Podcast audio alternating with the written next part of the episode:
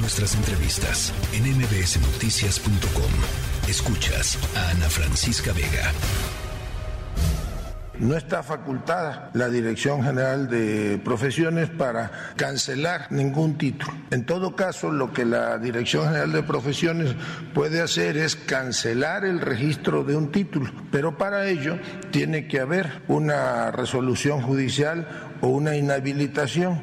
Imagínense el rector de la UNAM emitiendo un comunicado en este caso, pero además mal aconsejado porque a quien corresponde resolver si es legal o no es legal el título de la eh, licenciada Yasmín, es a ellos.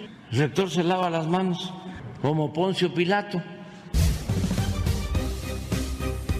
El Consejo General de la Abogacía Mexicana afirmó que es éticamente insostenible la permanencia de Yasmín Esquivel en la Suprema Corte de Justicia de la Nación. Lo hizo la semana pasada, eh, pues en un pronunciamiento público. Esta organización es integrada por la eh, Asociación Nacional de Abogados de Empresa, el Colegio de Abogados, la Barra Mexicana, el Colegio de Abogados y por el Ilustre y Nacional Colegio de Abogados de México. Eh, el pronunciamiento decía que independientemente de las implicaciones jurídicas pues esto, la permanencia de Yasmín Esquivel como ministra era eh, éticamente insostenible y afectaba pues muy gravemente el prestigio de la Suprema Corte eh, y, bueno pues e, en esas estábamos. Cada vez hay más voces exigiendo la renuncia de la ministra Esquivel. La ministra Esquivel ayer quitada de la pena dijo que no va a renunciar.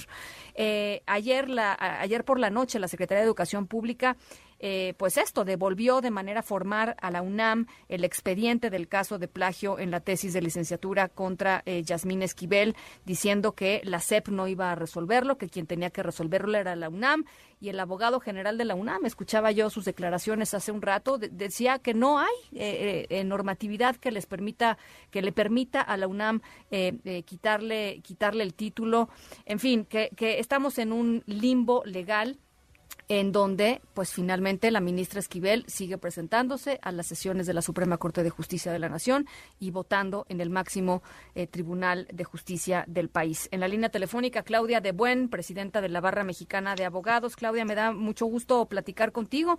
Desafortunadamente, en, en estas circunstancias muy, muy penosas. Así es, Ana Francisca. ¿Cómo estás? Muy buenas tardes. Es, es un tema que no se había presentado en el país y verdaderamente, o sea, con, con estas características, digo, habíamos tenido algunos plagios y pues la renuncia de algunos funcionarios, pero, pero sostenerse en su puesto la ministra, a pesar de que existen este, claras evidencias de que su tesis fue plagiada y que en consecuencia su título debería de ser anulado, cancelado eh, o, lo que proceda, ¿verdad? Y que ella se resista a hacerlo es algo inaudito.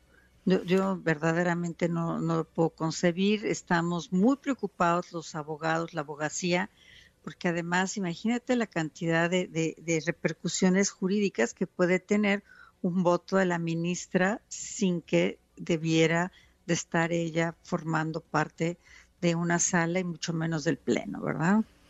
Pues eh, es que, a ver, le das en el clavo, Claudia, porque finalmente eh, hay decisiones pues muy controversiales que toma la Suprema Corte de Justicia de la Nación, eh, cuya cuya em, pues validez no se cuestiona, pero sí quizá para algunos grupos puede empezarse a cuestionar em, efectivamente si hay o no derecho de, opinar sobre ciertos temas o no, o de definir ciertos temas o no, y, y pues es gravísimo eso para los trabajos de la Suprema Corte de de, la de justicia y para el país, Claudia. Así es. Sí, así es. Y yo visualizo que muchos abogados lo que van a hacer, los, sobre todo aquellos que llegan eh, constantemente a la Suprema Corte en litigios, pues van a recusarla, ¿no? Van a pedir que ella se abstenga de conocer sus casos con una causa importante, justificada.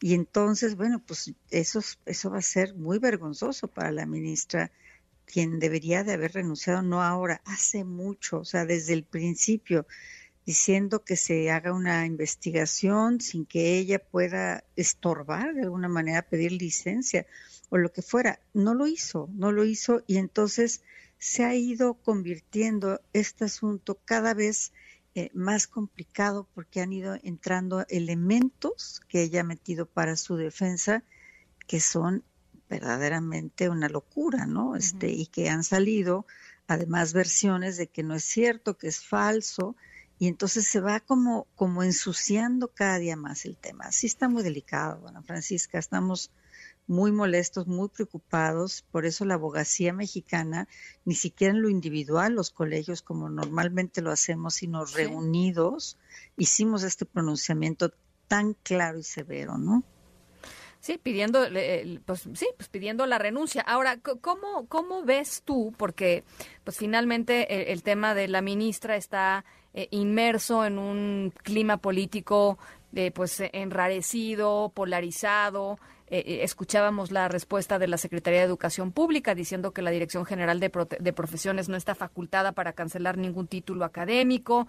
le regresan el caso a la UNAM. La UNAM dice que hay un vacío legal.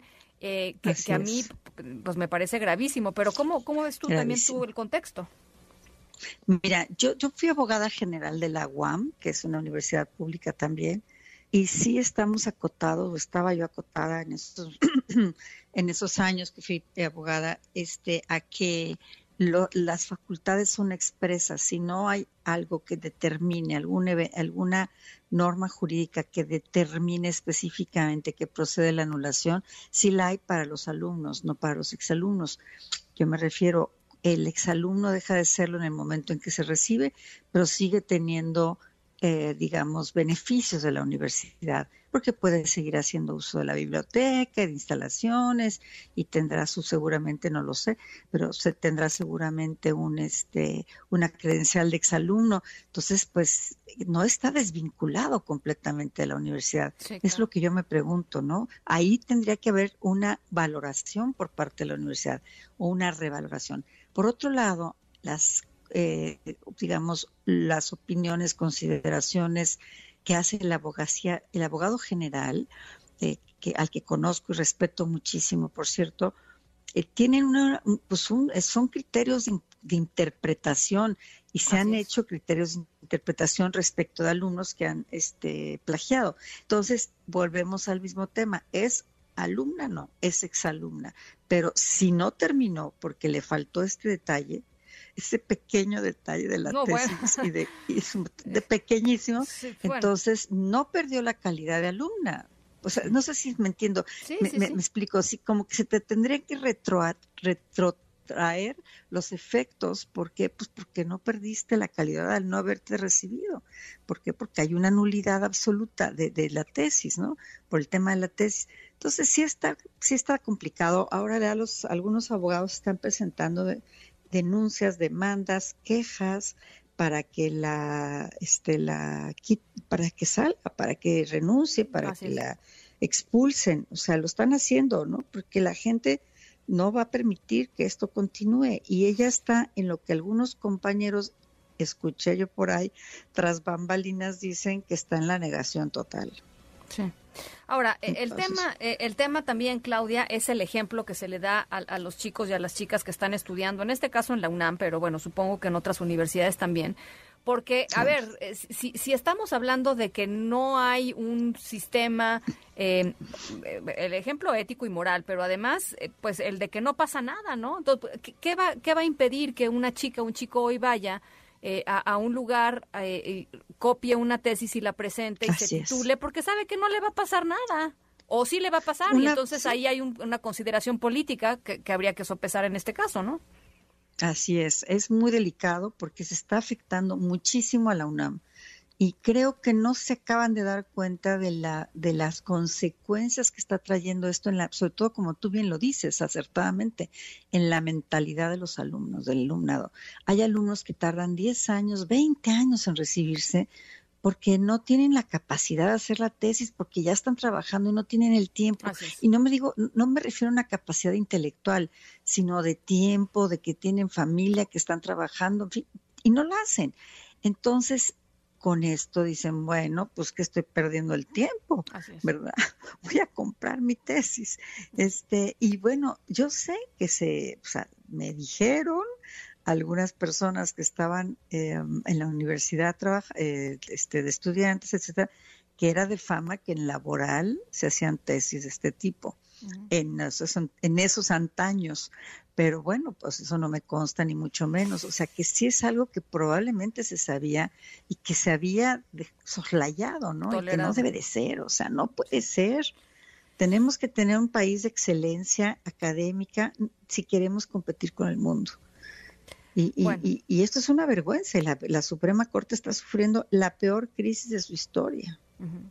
Eh, eh, ¿Está pensando la abogacía mexicana tomar eh, acciones adicionales? Digo, yo sé que es muy fuerte lo que hicieron, digo, pedir la renuncia de, la, de una jueza, de, una ministra de la Suprema Corte de Justicia no es poca cosa, Claudia, pero, pero dada, las circunstancias y la respuesta de la propia ministra que nos decías está en la negación, ¿hay, hay, hay algo más que se, va, que se va a hacer o que se piensa hacer o están en discusiones de hacer algo más? Exactamente, estamos en discusiones de ver qué es lo que se tiene que hacer y sí, sí se va a hacer algo. No te puedo decir qué porque no lo sabemos todavía, porque estamos, como tú bien dices, en el limbo, en un limbo que al que nos están llevando la, la CEP y la UNAM y que tenemos que encontrar la, la salida, la solución, porque no podemos permitirlo. Sí, ¿cuáles son las avenidas que están este, explorando? Bueno, mira, existen lo que te dije hace ratito, unas quejas y, primero quejas dentro de los propios colegios, que aunque no sea barrista, por ejemplo, en este caso ya renunció, tiene este puede, puede atender la barra las quejas que se presenten en contra de cualquier abogado. Este, y eso, pues, los tres colegios tenemos nuestras juntas de honor. Puede ser que eh, se presente una demanda eh, digamos, ante la Corte pidiendo su, que su salida ante el Consejo General de la Judicatura, que me parece a mí que es el adecuado, que es el que tendría que conocer este tipo de asunto. También están buscando la manera en que este, exigirle a la UNAM o a la CEP este, que se pronuncien eh, y están buscando el fundamento. O sea, hay mucha gente que lo está, se está moviendo y lo está haciendo. Yo me entero obviamente porque estamos eh, inmersos en esta situación. Pero eh, yo simplemente puedo opinar, pero no estoy trabajando en, un, en, ningún tema en particular, porque desde mi perspectiva creo que este, la abogacía tendrá que eh, hacer una una acción conjunta de la que estemos todos convencidos. Y ahorita son varias ideas, ¿no? Bueno, pues ya, ya lo estaremos conversando en cuanto haya más, claridad, eh, Claudia, pero por lo pronto yo te agradezco mucho esta, esta perspectiva y, y nada, y simple y sencillamente decir, es, son, son voces cada vez más potentes las que están pidiendo que la propia ministra Esquivel eh, reduzca el daño que se, se está haciendo a la Suprema Corte, a la UNAM, eh, y, y, al prestigio pues de, de, las, de las dos instituciones, ¿no? Pero bueno. Sí, y de la abogacía, porque tampoco tenemos por qué los, los abogados permitir que, que, nos hagan quedar tan mal. Bueno, pues ahí está. Claudia de Buen, te, te, mando un abrazo. Gracias. Muchísimas gracias por estos minutos. Igualmente, Ana Francisca, muchas gracias. Buenas, buenas tardes. Que todo vaya muy bien. La, la tercera de MBS Noticias.